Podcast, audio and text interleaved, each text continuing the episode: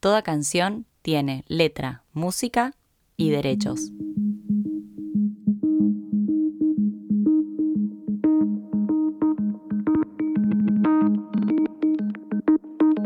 Los músicos vivimos rodeados de melodías, acordes e instrumentos, pero detrás de todo eso existe un lado B, con letras chicas, contratos, registros y derechos.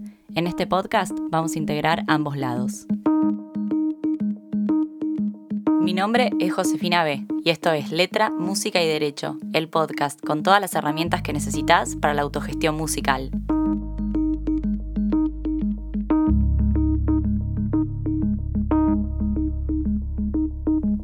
En el episodio de hoy vamos a estar charlando con Sonia Zabaleta, artista, cantante, licenciada en artes dramáticas y actriz. Johnny canta desde muy chica y a los 17 años decidió estudiar actuación para sumarle herramientas al canto. Un tiempo después empezó a escribir sus propias canciones y así arrancó su camino en el mundo de la música independiente y la autogestión musical. Espero que disfruten la entrevista.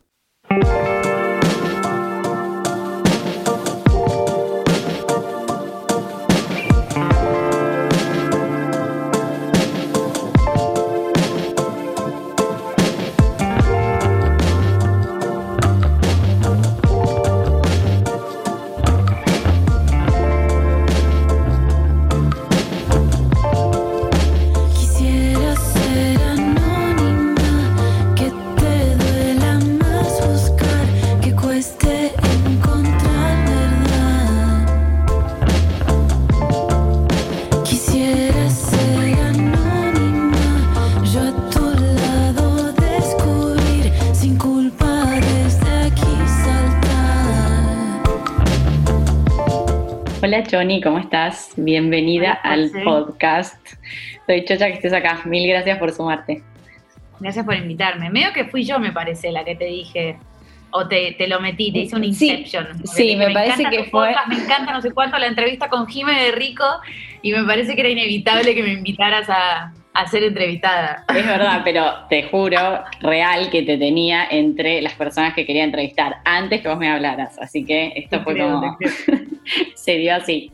Eh, bueno, nada, para arrancar, eh, ¿querés hacer una. O sea, ¿cómo te presentarías? Em, para tus oyentes, a ver, bueno, yo soy Sonia Zeta, cantante, licenciada en artes dramáticas, me gusta decir licenciada porque no sé, mm, es solamente una frase, pero bueno, esos cinco años en el IUNA quiero que valgan la pena. Em, cantante, actriz, artista sensible, muy libriana, asquerosamente libra. Oh, asquerosamente libra. Y mm, si seguimos con la astrología, yendo a mi ascendente Aries, así que llena de fuego. Marre. me gustó. Me gustó, me gustó. Bueno, ¿y en qué momento? Bueno, hiciste varias cosas igual, porque además no solo sos cantante, sino que sos actriz y licenciada. Pero ¿en qué momento decidiste dedicarte a la música o, desde el principio ya vos sabías que te querías dedicar?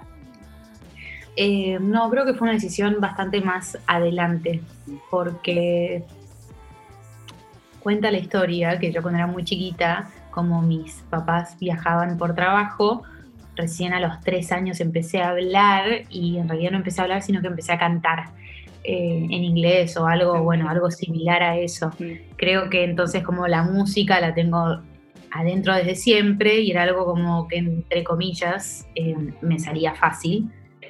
Entonces le, dije a, mi, a un profesor de teatro eh, del colegio, a los 17 le dije, bueno, no sé qué hacer, no sé qué estudiar, no sé qué. Me dice, vos, vos ya lo, lo del canto ya lo tenés, está estaría buenísimo que, le sumes herramientas actorales.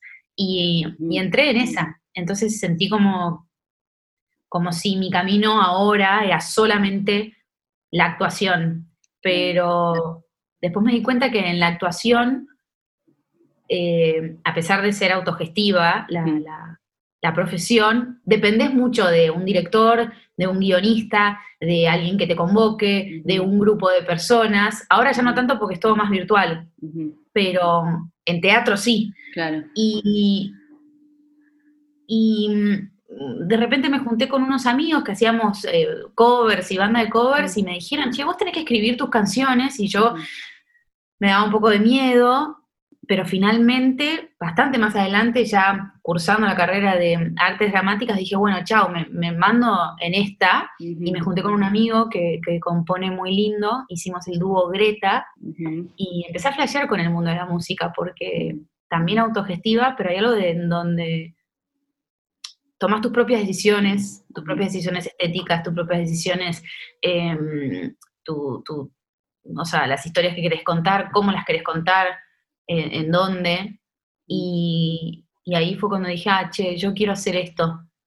Esto es como más mío y solamente mío. No es, no es mi carrera universitaria, no es em, algo que me tienen que convocar como actriz, sino que lo voy a hacer yo. Y desde ese momento, a pesar de que es todo re difícil, ¿no? Vos sabrás, José, porque también sos música, em, hay algo que es más propio al mismo tiempo es tan propio que te expones un montón, porque cuando sos actriz cubrís un montón de personajes y podés expresarte de un montón de maneras, pero viste que cuando sos cantante medio te etiquetan en, bueno, haces este estilo de música, listo. y cuando sos actriz te festejan por ser mucho más camaleónica. Entonces, nada, todo el tiempo con la contradicción. Tal cual es la contradicción, sí, sí, sí. Mm. Pero no sé si te respondí la pregunta, creo que... recontra. Bueno, eso. O sea que desde el principio, o sea, ya desde, desde chica, ya como que la música estaba presente en tu vida. Y eso te llevó a la actuación. Yo pensé que por ahí había sido al revés, que la actuación te había llevado a la música, pero no, fue así. Y, hay algún punto en el que digas, bueno, las dos facetas, tipo de actriz y de cantante, se, relacionan o lo ves como dos cosas separadas? No, 100%. Creo que, bueno, la última, el último show que hice, el de microacústico, Ay, sí, una performance con peluca y fue increíble es, sí sí el traje fue una cosa. Sí, sí, galáctico fuerte. Me encantó. Creo que, que me paro en el escenario de una manera gracias a, a mi Sonia actriz. Claro claro. Entonces sí, te da muchas herramientas. sí. Sí sí sí tal cual tal cual. Bueno y empezar arrancaste con el dúo con Greta, el dúo, y sacaste, tenés, hay, hay, unos singles ahí dando vueltas. Sí, no, eh, salió en formato EP, lo de Greta. ah, era EP, es verdad, que eran tres temas, sí. Y, y, tocaste, ¿cuánto tiempo estuviste con el, con el dúo hasta decir, bueno, no, ahora quiero como mi, mi proyecto solista?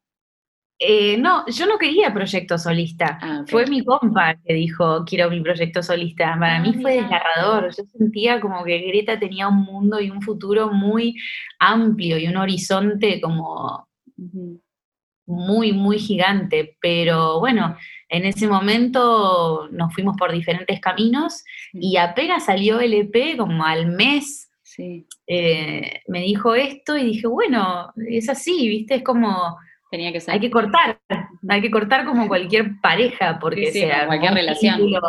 Eh, claro, cualquier vínculo laboral y sociedad es eso, ¿no? Y si las dos partes no están de acuerdo, no puede seguir adelante. Em, y ahí me encontré de nuevo como en un desafío, porque, porque cuando estás con otra persona componiendo es diferente a componer sola.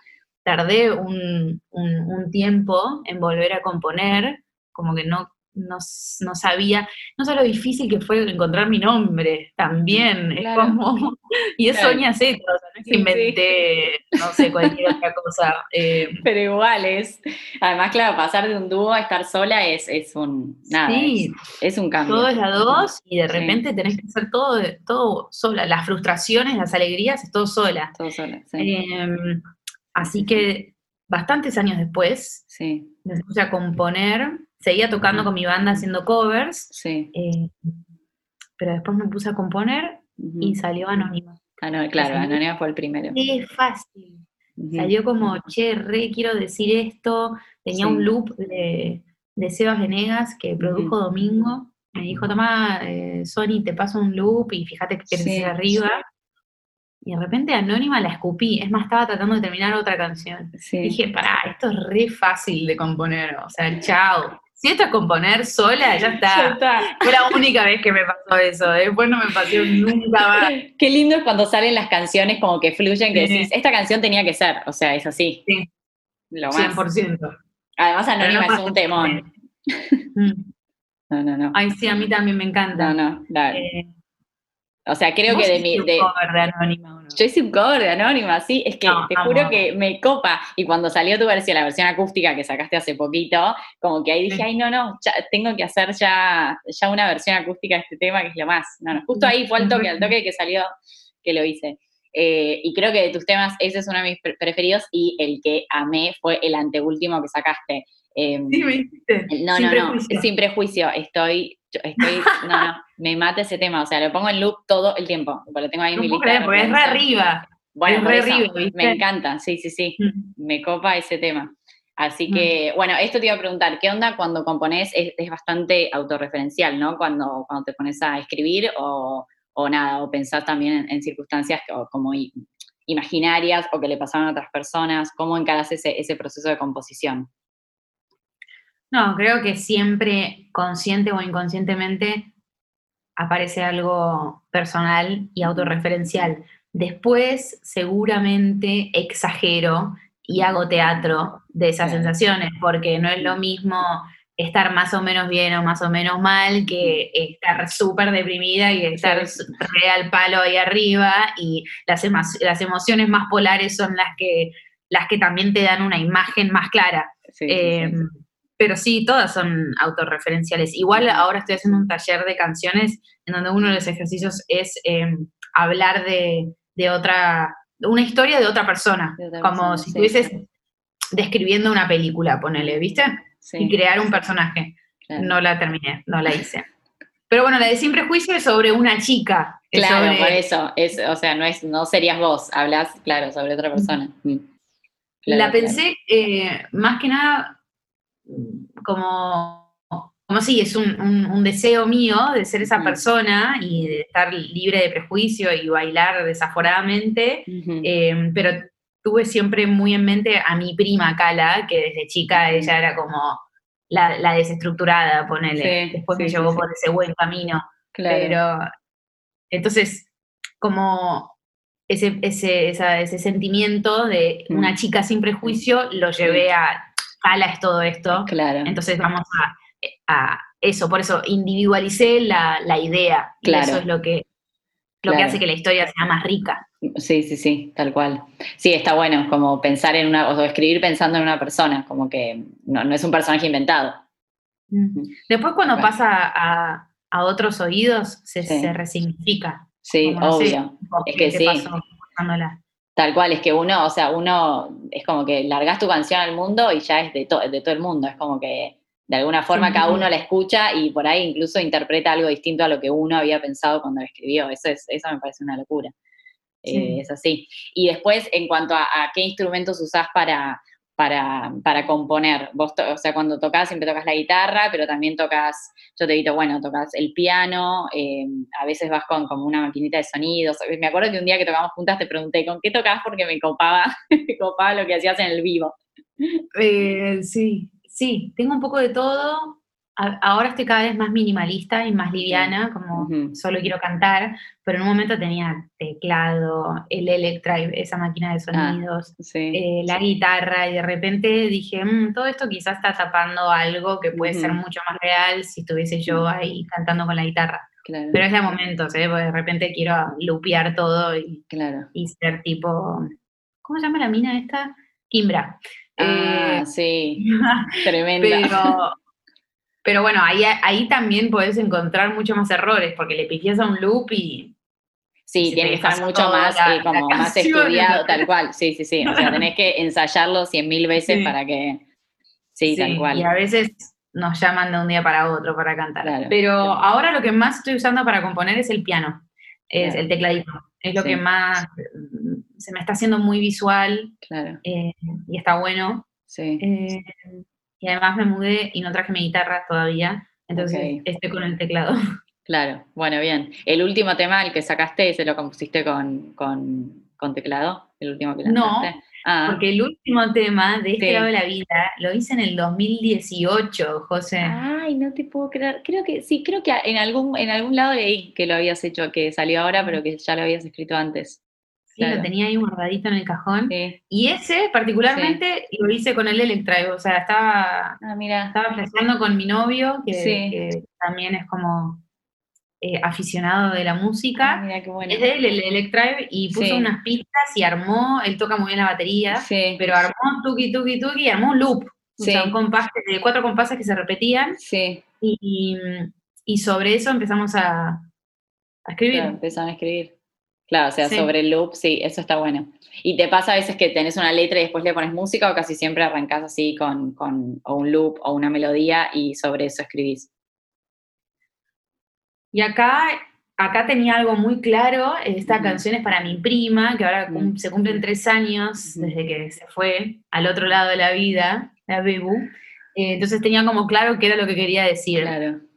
Pero de repente estoy ahora componiendo otras cositas Sí. Que me aparece la melodía y tengo muchos cuadernos, yo escribo mucho, Sí, escribo, intento escribir poesía. Sí. Y, y de repente me faltan frases o hay algo que no que no rima y voy como a ese cuaderno mío Claro. de como esa enciclopedia de cosas. A veces Está igual bueno la, genera un Frankenstein de, de historias que nada que ver. Un día Claro. una poesía sobre la muerte, otro día sobre el amor y otro día sobre cuánto me gusta el café. Y por suerte muestro mucho mis canciones y me dicen, che, no, amiga, esto no tiene nada que ver con nada. Anda por una sola idea, pero Claro.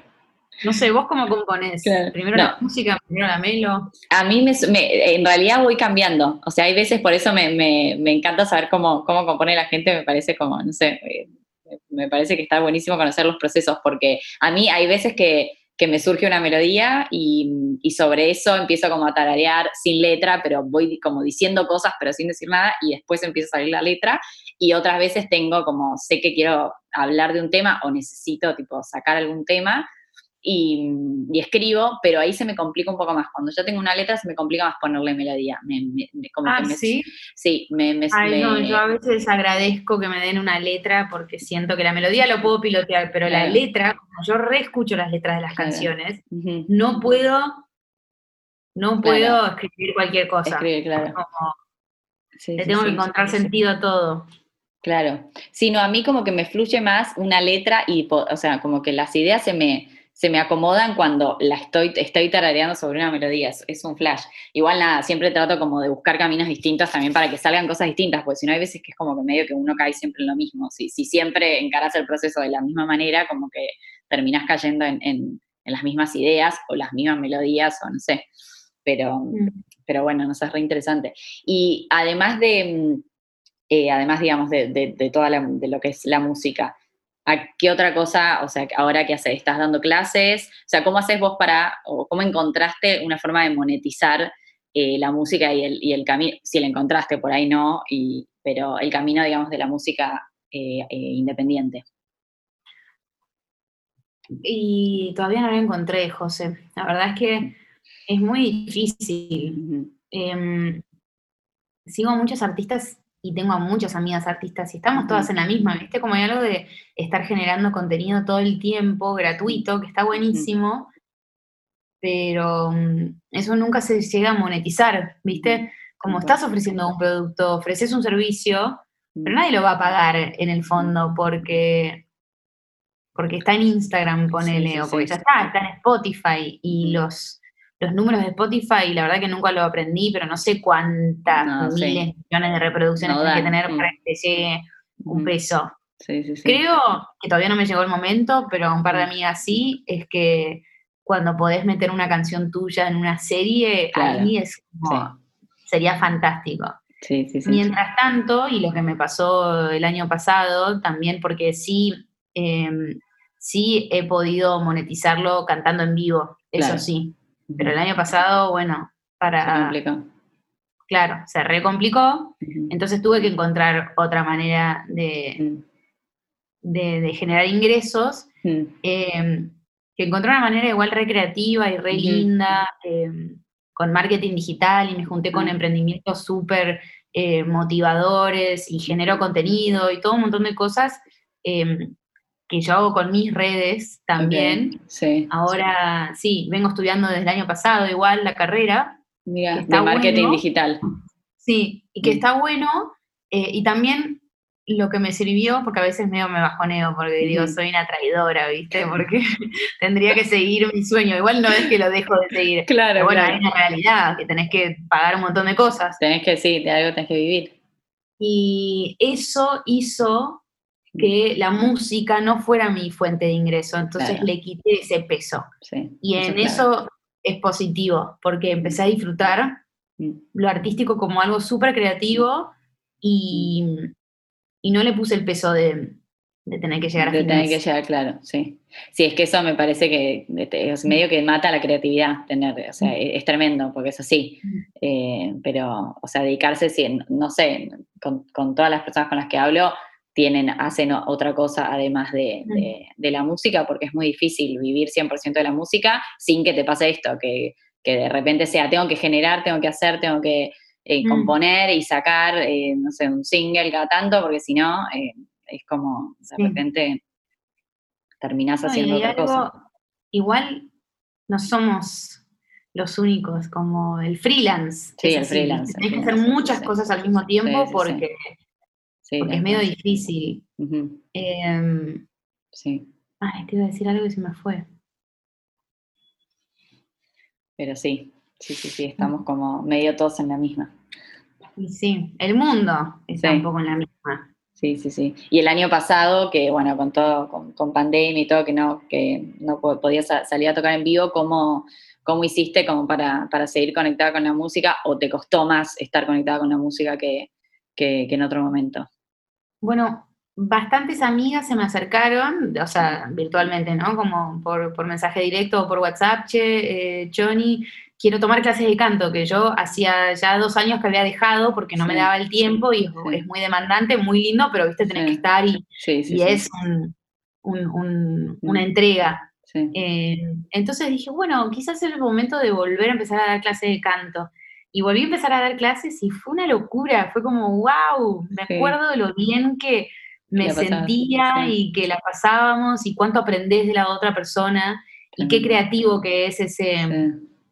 Como el ese- intercambio. Mm, ese intercambio, esa, esa es la palabra. Eh, Mm. Pero en cuanto a inspiración, no, con la música me re mega bloqueé. Sí me puse a actuar porque mm, al principio de cuarentena, cuando el mundo se estaba por acabar, caímos en una chacra en donde eh, al lado vivían unos primos y mi novio es director, entonces para, como para pasar el momento y tratar de hacer arte con todo ese dolor que estábamos pasando como mundo, empezamos a, a filmar y a actuar. ¿Qué, qué te digo? Yo lo tenía bastante dormida a, a la actuación. Me había metido como desde el 2018 a fondo con la música y dije, bueno, hay que hacer una sola cosa. Sí. ¿Viste? Esa, no sé de dónde sale esa estructura, porque, La porque una sola sí. cosa. Pero me puse mucho a actuar y, y estuvo genial. Volví a encontrarme con eso. Y de componer hice una canción que, que la subí a las redes. Que era sobre la cuarentena. Era Sí. un día más. Como el día se acaba y ya no quiero estar. Ah, sí. que no Sí, te sí, pude dar. Que la subiste. no estoy con vos, tampoco con mi hermana. Y esa quedó ahí, y con el. Electra.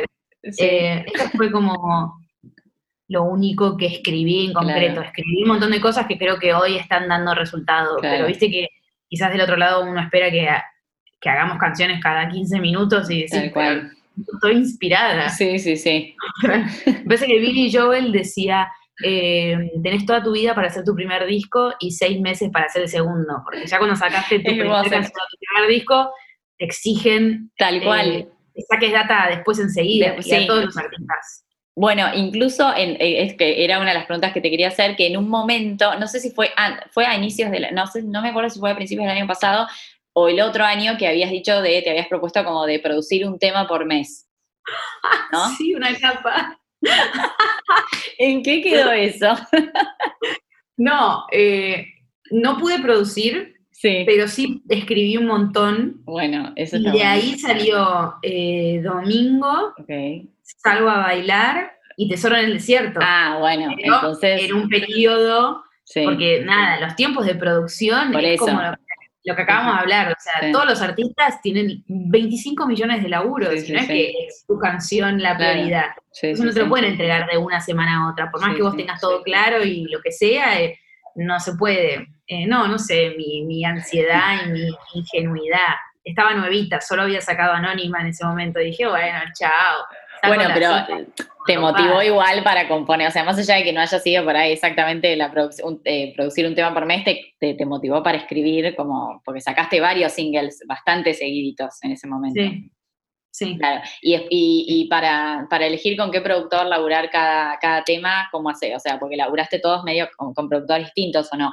O va, no sé si algún tema repetiste, pero creo que, que hiciste bastante variado. Sí, eh, Pablo, o sea, Pablo Jiménez, Paul, del SAR, eh, hicimos Anónima, que esa fue una coproducción con Yago Escribá, de Ainda. Sí. Después, eh, Salgo a bailar, Tesoro en el desierto y De este lado de la vida.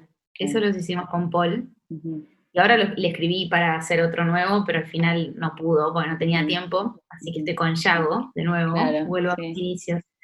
Eh, y la verdad que me gusta la idea de, de, abrir el espectro y no hacer solamente con una sola productora o un solo productor. Lo que me está pasando ahora es que quiero producir EP y empecé como a tirar puntas, a ver quién se quería sumar y no sé qué, y esto que lo otro, y después dije, che, para no, para un EP tiene que ser un mismo productor o una productora porque, sí. para que tenga una línea de, una línea estética y un concepto, así que... Claro, bueno, eso, eso te iba a preguntar, porque vos hasta ahora sacaste singles. Eh, y claro, te iba a preguntar si tenías pensado en sacar EP o algún álbum o, o, querías seguir con los singles. ¿Cómo te había resultado también la experiencia de sacar singles y no un álbum, ponele? Yo siempre quise sacar singles, eh, perdón, no, eso fue mi consciente. Yo siempre quise sacar álbum, ¿entendés? Álbum, mirá lo vintage que soy. Siempre quise disco. Ah, sí, sí, álbum, yo le digo Siempre quise ir a, hacer gira con disco y presentar mis canciones. Sí. Pero bueno, hay una realidad económica, que no es lo mismo producir seis temas que uno. Y hay una realidad creativa, que no es lo mismo escribir una canción que seis eh, seguidas o no seguidas, ¿no? Pero armar como un concepto. Eh, a principio de año del año pasado me fui a Perú porque una productora había escuchado Tesoro en el Desierto y dijo que tenía eh, su productora en Lima, entonces que quería hacer disco. Y bueno, yo fui, imagínate, como trompada en un segundo. Bueno, después nos agarró la pandemia y no sucedió, pero estaba entusiasmada con, con la idea de, sacar disco. Después me junté con los chicos de Elvis, de Elvis Attack, que son como mi grupo de management y de prensa, y fueron ellos que me recomendaron sacar singles, porque está bueno darle como una continuidad y empezar a hacerte visible, porque cosas positivas y negativas del EP o del disco que cuando lo picheás em, es una sola canción la que puede ser picheada para entrar a listas, o bueno, en cambio, y es todo como un, mismo bloque. Claro separando en canciones, puedes hacer un, laburo de prensa más fino y que te empiecen a conocer y que empiecen a escuchar tus temas. Creo que llegó el momento de, poner una pausa y sacar un EP. Claro, perfecto, está bueno. Y, pero igualmente vos todos los singles y eso los, los acompañás con, con videos, con material audiovisual, como que cada lanzamiento eh, lo repreparás. ¿Eso cómo, cómo lo haces? ¿Cómo, ¿Cómo pensás o preparas cada lanzamiento?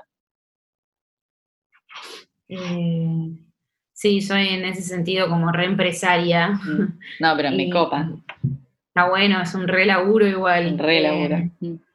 Y no sé, desde Anónima que dije, bueno, hagamos video para todo, me encanta el mm. soporte audiovisual y siendo actriz también me encanta narcisísticamente estar del otro lado de la cámara. Sí. Eh, frente a la cámara, perdón. entonces aprovecho también esas situaciones para poder actuar. Sí y me fascina y bueno, siempre me rodeo de gente muy creativa que se mm. suma a los proyectos y, y que les gusta como hacer visual las historias que yo canto. Y me ha pasado muchas veces como de una amiga directora que me dice, che, esta canción quiero hacer el video. Entonces yo fluyo ahí un poco, siento que hay una sincronicidad y bueno, dale para adelante. Em, me parece que el respaldo visual está bueno. Está bueno, sí este último video que hice, que lo amo. Sí, es divino. Ay, gracias. Eh, fue como uno, ya no tengo más presupuesto, Claro. no, no tengo más ideas, ya no sé qué más hacer, solo quiero pasarla bien en la playa. Y fue eso, y que entre amigos... Con amigos, sí. Mm, Agarraron sus celus y me Sí. filmaron, y después la genia de Rochi, la maestra, editó todo. Había una Sí. historia, obvio, mm, eh, Chiro, mi novio, es el director y pensamos Sí. juntos la historia y Claro. hay todo un concepto, ¿no? Pero, pero fue como, bueno, hagámoslo con Celu. Claro, ya como, sí, como que fluyó. Es sí, se renota también eso. Sí, sí, sí, que- llega mucho también. Mm. Como a veces está bueno transmitir que no hace falta tener. sí. Aparte, es, es medio imposible e inalcanzable eh, competir de alguna manera Sí. con las producciones que, que, que se hacen de artistas Sí. ya consagrados, ¿viste? Y Instagram está buenísimo porque te podés poner al mismo Mostrar, nivel, pero sí. tiempo estás al mismo nivel. Tal cual. Entonces hay como una comparación. Entonces, sí, sí, sí. estás como todo el tiempo queriendo alcanzar un, una- un objetivo que quizás es medio inalcanzable para el momento del artista emergente que soy o que somos. Claro, Eh, tal cual. Sí, sí, sí. O sea, es como que son los pros y los contras de, de las redes, como, o sea, pa- para. Uno las puede usar a su favor como artista, pero también hay muchas cosas que, que hay que manejar, ¿no? Como también genera, viste, mucha ansiedad de tengo que estar sacando Sí, todo el tiempo cosas, tengo que estar generando contenido, como porque si no la gente se va a olvidar de mí, es como que eh, uno entra un poco en eso. En la neura de las redes sociales, que de Sí. nuevo no solo los artistas están en eso. Cualquier persona que tiene una pyme Sí, o que está vendiendo un producto también. Sí, cualquier como emprendedor, Bueno, o sea. Facebook, YouTube, Instagram, Sí, sí. publicidad, que el, el alcance orgánico, que bueno, yo te digo ahora que soy marketing digital, es Claro. una locura todo lo que hay que hacer para, para vender una botellita de agua. Sí, Imagínate sí. por una canción que es No, intangible. No, no, o sea, cada vez más difícil. Pero cada vez más, más democrático y más, eh, más posible. Más yo. posible, sí. Sí, sí, sí. Sí, antes tenía, o sea, necesitabas además como que alguien quisiera, eh, le gustara lo que haces y nada, no sé, te contratara. Hoy en día vos sacás tus temas, o sea, te- bueno, justamente así es como surge también la dinámica del músico independiente, eh, de la autogestión, de que uno quiere hacer un proyecto, que es lo que contabas un poco vos al principio, que por ahí no te pasaba con la actuación y sí con la música, que vos Mm. tomás tus propias decisiones, o sea, con lo difícil y por ahí lo que, lo que uno tiene que laburar, pero, pero con la satisfacción esa. Y justamente una de las cosas por ahí que te quería preguntar era qué obstáculos, seguro que miles, pero qué por ahí principales obstáculos encontrás en, en este camino. Mira, voy a hacer una mea culpa porque hoy tuve terapia y creo que el principal obstáculo soy yo. A mí me pasa lo mismo. Como que hay unas trabas y unas neuras y unas frustraciones irreales por expectativas irreales que creo que eso no me permite fluir en el, eh, como debería. Después sí, obviamente hay obstáculos económicos que son, o sea, están ahí medio en el ranking, que todo cuesta plata y después esa inversión lamentablemente no te vuelve. Sí vuelve en energía y en amor, pero la plata todavía no le encontré la vuelta para que volviera. Ujú. Eh, y eso es muy frustrante. Y eso creo que es un gran obstáculo para querer, para poder hacer las cosas con la calidad que, que, que- que uno le gustaría que sea. Eh, creo que esas dos cosas son obstáculos reales.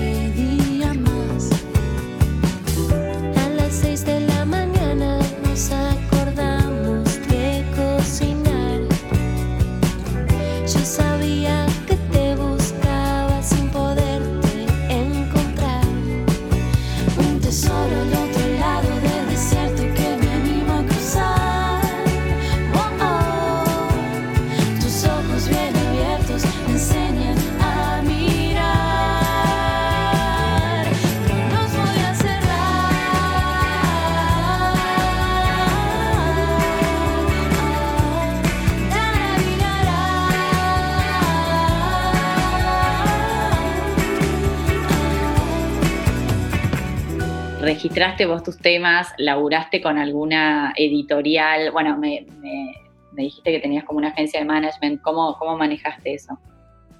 Sí, al principio yo estaba con una editorial que me ayudaban a subir las canciones eh, y te piden un porcentaje, creo que era 20 o 30%, eh, y te ayudan a subirlo. Vos tenés que completar como todos los datos y el ADN de la canción y el nombre y los productores y todos los, las- los, los participantes. Em, después me junté con los chicos de Elvis que eh, también funcionan como editorial, laburan con One RPM, pero, Ah, pero, pero también funcionan, o sea, ayudan en todo lo que es esa logística. Eh, lo que es, vengo haciendo hace rato y todavía no termino de entender es que escuché tu podcast porque me estaba volviendo loca y no sé ahora cómo funciona en época de pandemia, si es presencial o no, el DNDA, eh, es en escribir las canciones, eso, en DNDA, Sí. eh, y después pasar a Sadaik y también después ir a Adi y después tener que ir a Capif y después tener que ir a no sé qué otro, como... No sé si las tengo bien inscritas, te voy a ser No, si sincera. ellos, si ellos te las registran, o sea, si la editorial te las registra, evidentemente las tenés en DNDA y en Sadaic. Por ahí lo que tendrías que hacer aparte es eh, lo de ADI y lo de Capif. Eh, sí, Ahí. no necesariamente, o sea, ellos me, me- me lo suben a la editorial, o Ah, sea, a, No, a la a la distribuidora, entonces. No, claro, pero la editorial, o sea, la editorial musical lo que hace, o sea, uno los contrata para que te uno de los trámites que hacen es el registro de las canciones. No Ah, sé, no, no, si- entonces si, no son editorial, una- o sea, si no es editorial, editorial. o sea, claro, vos entonces evidentemente, claro, contrataste, digamos, una empresa que te hizo la distribución digital, o sea, te la subió a la Sí. agregadora, a Bueno Bien. Claro, la, la, la, la editorial, entonces no, Claro. soy yo y, y, y hay que ir y preguntar y investigar y a veces el sistema se cae y no sé, yo vivo en zona norte y de repente te tenés que ir como podés a registrar el tema y Bueno, siempre hay una cola de gente que Yo dice, ¿cómo cuento". hago para...? Sí, por favor, ¿cómo hago Bueno, para...? igual, sí. No, en el podcast justamente está ahí el paso a paso del registro, pero después lo, lo charlamos bien. No, no, Bien. es que lo leí también, lo leí, lo escuché y me parece un chino, ¿entendés? Hay algo que todavía no termina, necesito que alguien me dé la mano y que venga conmigo a Bueno, hacerlo, voy a ir con vos. porque ya de antemano vamos con Otto y, y- y vamos juntas, te hago de niñera y vos me registrar los temas, está, hacemos listo. canje. Ya está, hacemos canje, me encantó, me encantó el canje. Sí. Clave. Eh, bueno, entonces esta agencia de management te hizo la distribución digital y lo que sí, todo lo que es prensa lo manejas también con, con esta agencia, bueno, Sí, claro, eso está bueno, como que... como- manejo con los chicos, igual Sí. siempre está buenísimo mover tus propias cosas, ¿no? Para quien esté escuchando, hay que, hay que hacer su propia prensa, tu propia Sí, management y, acompañarte de gente copada, obviamente, porque los chicos son lo más, pero nadie va a querer más tu proyecto que vos mismo. que uno mismo, tal cual, totalmente. Y después en varios temas hiciste, bueno, con el, en Tesoro del Desierto que hiciste colaboración con, con Rochi. ¿Cómo, ¿Cómo surgen esas colaboraciones para hacer, digamos, música con, con otras artistas? Bueno, Rochi la conocí como te conocí a vos, con nuestro proyecto con Oli Vigiano, el de Somos Pop-Up, Sí, que mm, lo que hacíamos era convocar a artistas, cantautoras argentinas del pop y, y hacer un poco de red entre nosotras y poder Sí. cantar en diferentes lugares. Era como itinerante eh, y efímero. Ujú. Y a Rochi la llamamos y le dijimos. ¿querés venir a Somos Pop-Up? Y se reprendió y desde ahí dije, che, Roch, tengo una canción que me encantaría que cantes estas estrofas. Re, me dijo enseguida y sucedió. Rochi es lo más. Es como, Sí. se aprende a, a- a- a hacer un montón de cosas creativas. Después con Sí. Oli terminamos haciéndole los coros para un show que hizo en Lucille, verdad, en Club sí. Lucille, que estuvo buenísimo. Sí, es Nos verdad, es verdad que vi. todas, pusimos flores y vestidos rojos y, y armamos un acorio con A lo Olivia, ¿no? más. que estaba en llamas. Qué copado. Y, y Sí. Somos Pop-Up, ¿en qué quedó ahora? O sea, con, con la pandemia hicieron varios, hicieron virtualmente algunos encuentros y ahora la idea es seguirlo como... Bueno, antes de la pandemia lo que veníamos haciendo era eh, hablar con, con el anfiteatro, que después se puso de moda, eh, para hacer ahí gratuito un festival más grande y vamos a convocar a cinco artistas, Claro. todavía no teníamos sí, quiénes, pero estábamos buscando sponsors y bueno, Sí. después todo eso se cayó y, claro. Y, y después intentamos seguir con la virtualidad del Instagram Live, que te voy a ser sincera, como se me, no sé, era un montón, viste, todo el mundo haciendo Instagram Live, me sentía como parte de la Mal. máquina de hacer chorizos que estábamos todos. Igual eran re lindos esos intercambios, pero no sé, yo quería Sí, es fácil, sí, es difícil sostenerlo en el tiempo también.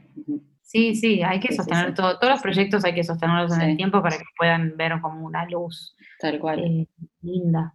tal Eh, cual. con Oli igual, nos, obviamente somos íntimas amigas y siempre decimos, ay, qué lindo lo que hacíamos con Somos Pop-Up. Seguramente Ay. volvamos a Ay, hacerlo. sí, que Más vuelva, nada- por favor, era lo más. Más que, más que nada cuando, cuando, bueno, cuando vuelvan Cuando los vuelva, presenciales. claro. O ahora hay presenciales, pero hay tanto protocolo Sí. que tenés que seguir que, que no. Sí, es, es demasiado. Tal Demasiado. cual. ¿Y, y qué proyectos así artísticos tenés pensados a futuro? Si tenés alguno, ¿no? Que quieras contar. Em, bueno, está LP, este, de tres o cuatro canciones, siendo muy, muy expectante de cuatro canciones. Sí. Em, después eh, se asoma una peli también, eh, muy lindo. sí. Hay un puede haber un estreno de película que filmé hace poco, eh, no sé si eso va a ser a fin de año, y, y estamos escribiendo unos guiones no sé si viste, si pudiste ver que nosotros en cuarentena y ahora después cuando se abrió hicimos como unos relatos históricos porque mi Sí. hermana eh, es historiadora y tiene un espacio que abrió en cuarentena que se llama Mujeres de la Historia de Latinoamérica, Mulanas, y con Laurita, mi prima, que es actriz, dijimos, che, tenemos que hacer uno de estos relatos y los Sí. tenemos que filmar, tenemos que hacer los audiovisuales. Entonces, el primero que hicimos fue eh, a distancia, cada una desde su casa con su Sí. celu, y ya después nos pudimos juntar, hicimos Sí. Las Rosas, con la madre y la mujer de Juan Manuel de Rosas, Sí. y estamos eh, escribiendo guiones para eso. Sí. Eh, está buenísimo estar desde, desde la parte más de producción y de guion y de armado, Claro. porque no creo que vuelva a actuar ahí, ¿viste? Ya actué de Sí. una y Claro. actué de otra, tengo que dejar el, lugar- el espacio Claro. para otra persona. Convocar a otras actrices. Pero bueno, está bueno eso, sí. sí. Claro, bueno, proyectos- proyectos variados, me copa. Cuando hoy no estás,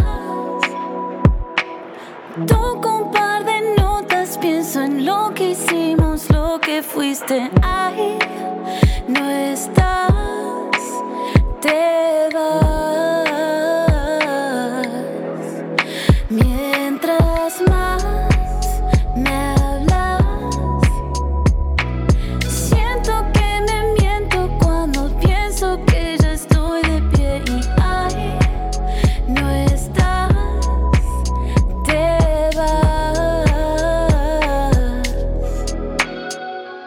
¿Qué es lo que más te gusta de hacer música? Lo que más me gusta de hacer música es cantarla en vivo. Lo más. Lo voy a hacer ahí cortito al pie. Porque la parte de crear, uff, frustración y frustración y frustración. De repente una alegría, pero frustración, frustración y frustración. No, y compartirlo, compartirlo con, con otros artistas, Sí, eh, amigues. qué lindo. Bueno, sí, Mm. cantar en vivo se extraña mucho, Mal. mucho, mucho. ¿Te, te acordás cuál es el show en vivo que más que, o hay algún show en vivo que hayas hecho que digas, quiero volver a, quiero volver a tener esa experiencia? Y el último que hice de microacústicos fue increíble, lo dejé todo porque sabía que iba a volver a cerrar todo. Claro. Pero el de Niceto lado B también estuvo muy increíble porque armé mi grupo, mi banda de sesionistas amigas y la rompieron toda y les puse brillantina acá en las pupilas y se la rebancaron y se llenó el lugar y me sentí como que todo el camino recorrido valía la pena, ¿viste? Claro. Ay, qué lindo. El Niceto lado B o el microacústico. Qué lindo. Bueno, y la última pregunta, y ya te dejo. ¿Qué le dirías a alguien que está arrancando su camino en el mundo de la música? diría, no esperes a que nadie venga a buscarte arma tus propios escenarios, arma tus propias oportunidades y crea, crea, crea, porque es la única manera de llevar a cabo esta, este camino, haciendo. Y lo más importante es todo el tiempo estar estudiando. Composición, taller de canciones, poesía, escritura, cine, todo lo que pueda empaparte de, de arte para que después puedas contar historias interesantes.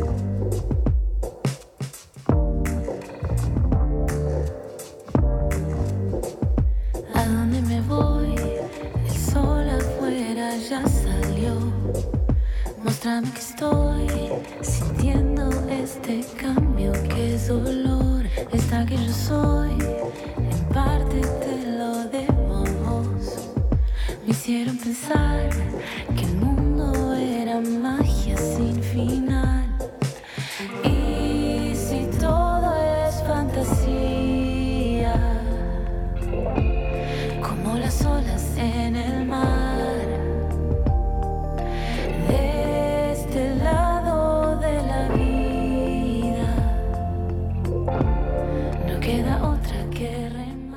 Gracias Johnny por sumarte y por compartirnos tu historia.